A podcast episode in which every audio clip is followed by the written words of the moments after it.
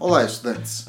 Sou o professor Marco Nunes e este é o podcast semanal do Nerd Cursos, um portal de materiais de apoio ao estudo para o Enem e vestibulares. O tema de hoje é zoológico e ecológico.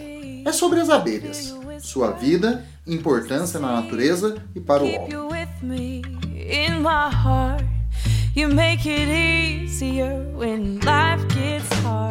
As abelhas são animais admiráveis. São hábeis construtoras, organizadas, cuidadosas, limpas, vigilantes e precavidas. Delas dependem a reprodução de muitos vegetais, que sustentam muitos animais, inclusive a nós.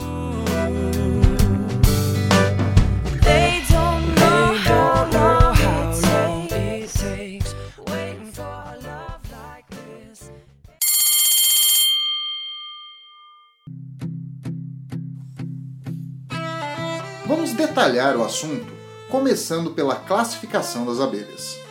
Ao fundo, continuamos a ouvir a música Lucky, agora em uma versão instrumental do violinista Jung Sang Yan.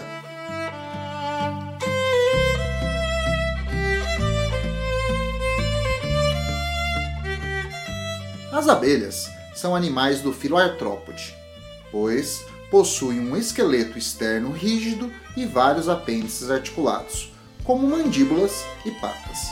O esqueleto externo é chamado exoesqueleto quitinoso. É quitinoso pois é feito de um carboidrato do tipo polissacarídeo chamado quitina. O exoesqueleto dos artrópodes não acompanha seu crescimento, sendo trocado várias vezes durante o desenvolvimento, um processo chamado equidise. As abelhas estão na classe dos insetos, pois são artrópodes com o corpo dividido em cabeça, tórax e abdômen, com duas antenas, seis patas e quatro asas. Na classe dos insetos são himenópteros, uma ordem que inclui, além das abelhas, formigas e vespas. Os himenópteros são insetos sociais, pois muitos deles participam de uma relação ecológica harmônica intraespecífica chamada de sociedade, onde os membros trabalham em conjunto realizando uma divisão das tarefas para o bem de todos. Na ordem dos himenópteros estão na família dos apídeos, que é composta por cerca de 30 mil espécies de abelhas, algumas solitárias, outras sociais, algumas com ferrão, outras sem, a maioria produzindo mel. Portanto, é um grupo diverso. Vou usar a espécie Apis mellifera como modelo, aquela abelha amarelinha com faixas escuras comuns nos jardins. No Brasil, Apis mellifera é uma espécie exótica, pois foi introduzida por imigrantes europeus para a produção de mel, cera e própolis. No século XX, pesquisadores introduziram abelhas africanas com o objetivo de aumentar a produção de mel. Elas escaparam e cruzaram com as abelhas europeias, formando uma variedade híbrida à abelha africanizada. Isso foi possível pois as abelhas europeias e africanas são da mesma espécie. A variedade híbrida se espalhou por toda a América, sendo na atualidade o tipo mais comum de abelha do continente, disputando nichos ecológicos ocupados pelas espécies nativas, às vezes provocando sua extinção, pois as africanizadas são mais resistentes a doenças, mais fortes e mais agressivas. A disputa entre espécies diferentes por um mesmo nicho ecológico é uma relação ecológica desarmônica, do tipo competição interespecífica.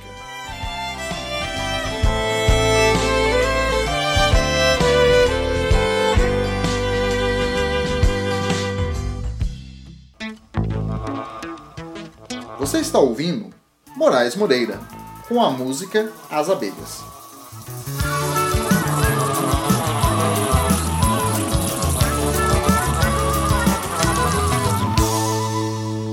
A abelha mestra e as abelhinhas estão todas prontinhas pra ir para a festa nos um lá vão pro jardim, brincar com a cravina, valsar com jasmim, da rosa pro cravo, do cravo pra rosa, da rosa pro favo e de volta pra rosa.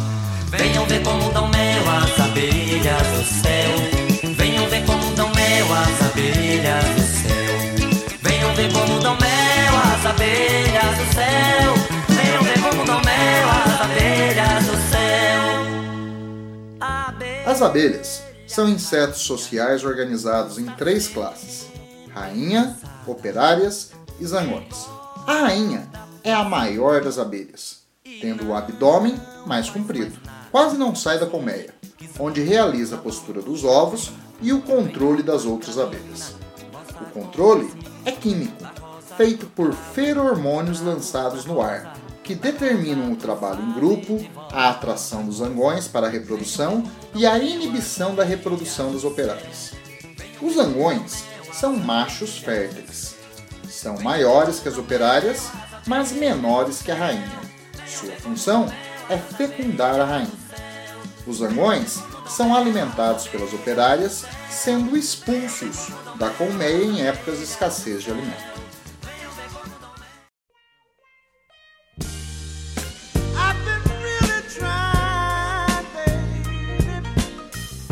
Embalados pelo clima sensual de Let's Get On de Marvin Gaye, vamos a mais informações reprodutivas.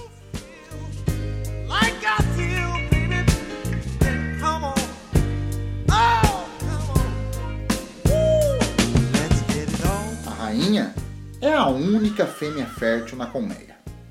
Amadurece rápido, estando fértil nove dias após o nascimento.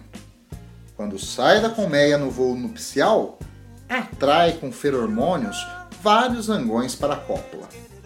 Cada macho que copular com a rainha depositará milhares de espermatozoides em cavidades abdominais, chamadas espermatecas. A rainha e os vários zangões realizam sexo uma só vez durante as suas vidas, e os zangões morrem após o sexo.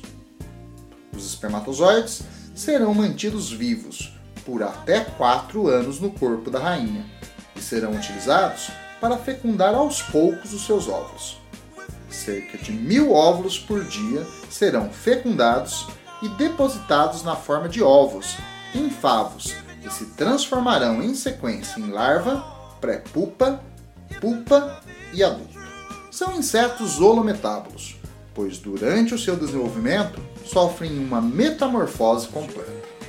Os ovos fecundados sempre formarão abelhas fêmeas, mas alguns óvulos da rainha não serão fecundados e, mesmo assim, entrarão em desenvolvimento, formando zangões. Portanto, os zangões não possuem pai, só mãe. O processo em que óvulos não fecundados se desenvolvem, formando novos indivíduos, é um tipo especial de reprodução, chamada de partenogênese. A rainha e as operárias, que se originaram a partir de óvulos fecundados, são diploides, e a rainha forma óvulos haploides, por meiose. Os zangões, que vêm de óvulos não fecundados, são haploides e formam espermatozoides também haploides, por mitose.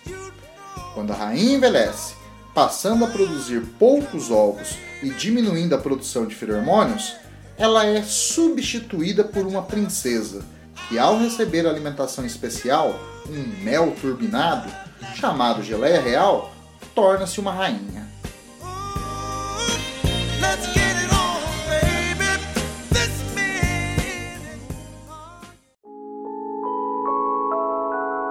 Quatro horas da manhã.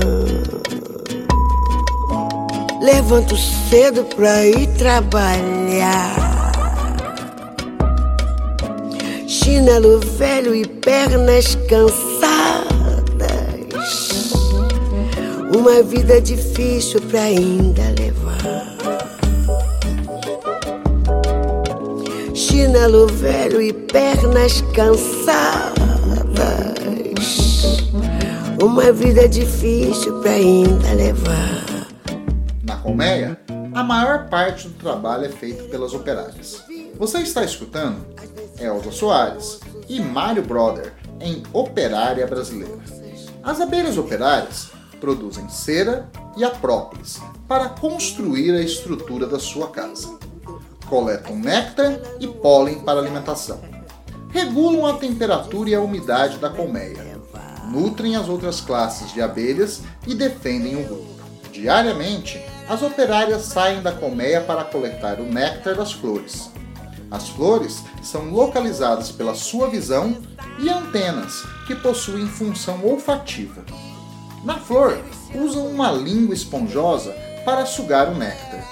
No sistema digestório, o néctar sofre ação enzimática e é transformado em mel, que nutre a própria operária ou é transferido boca a boca para os zangões, rainha e larvas. O mel produzido em excesso é armazenado em favos para nutrir as abelhas no inverno, pois é uma época com poucas flores. Enquanto coletam o néctar, as operárias usam suas mandíbulas para triturar o pólen, que é uma importante fonte de proteínas e vitaminas. O pólen também é armazenado para o inverno. Para proteger a colmeia, as operárias usam um ferrão localizado no final do abdômen. Ele é perfurante e possui farpas que dificultam a sua retirada depois de introduzido. Ao tentar tirar o ferrão da pele da vítima, o abdômen se rompe e fica preso ao ferrão com uma bolsa de veneno que continua a injetar uma toxina. Por isso, é importante retirar o ferrão rapidamente para evitar a entrada de mais veneno. Ferida, a operária morre após a ferroada. Ao visitar as flores, muitos grãos de pólen aderem aos pelos das operárias. Em especial, há um tufo de pelos no último par de patas, um tipo de cesto. Ao visitar outras flores da mesma espécie, ocorre a polinização. O grupo vegetal que mais se beneficia deste processo são as angiospermas, plantas com flores vistosas, coloridas, cheirosas e que produzem néctar que atraem as abelhas. A polinização estimula a formação de sementes e frutos, permitindo a reprodução vegetal. E se te chamam de guerreira, a gelada d'água na cabeça pra levar. Você ouve o cantor Raflik com a música Polinização. Vamos plantar milho, caju, manga e feijão. Repolho, gergelim, batata e algodão. E deixe que as abelhas façam polinização. E deixe que as abelhas façam polinizar. Vamos plantar sisal, alface, coentro e pimentão. E dentro do canavial, acerola, siriguela, açafrão. E deixe que as abelhas façam polinização. E deixe que as abelhas façam polinizar. Não vai faltar alimento na mesa dessa nação. Laranja, feijão de porco, vitamina de mamão.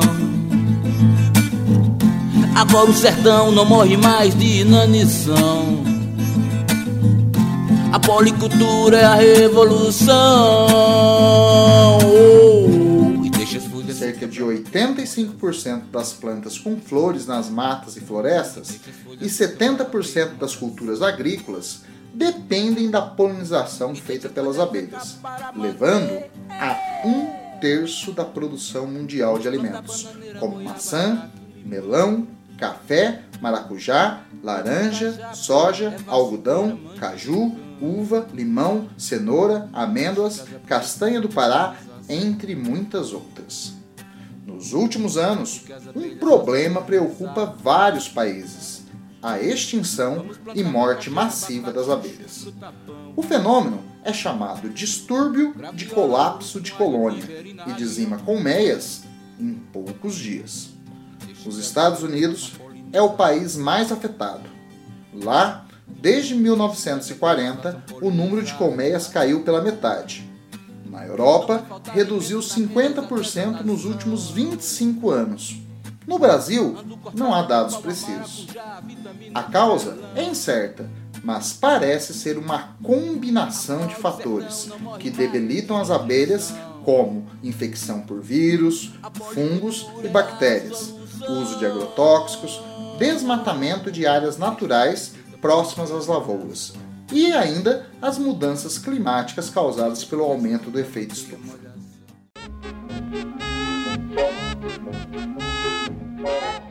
Podcast acaba por aqui, mas nossa interação pode continuar em www.nerdcursos.com.br/podcast.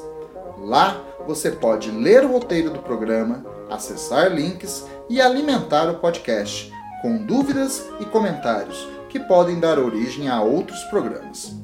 Participaram deste episódio, na abertura, Jason Mars e Colby Colai, com Luck, o violonista Jang Sang-yan, Moraes Moreira, Marvin Gale, Elza Soares, Mário Brother, Raflick e eu, o professor Marco Nunes, dedicado como uma abelha em facilitar seus estudos para o Enem e vestibulares.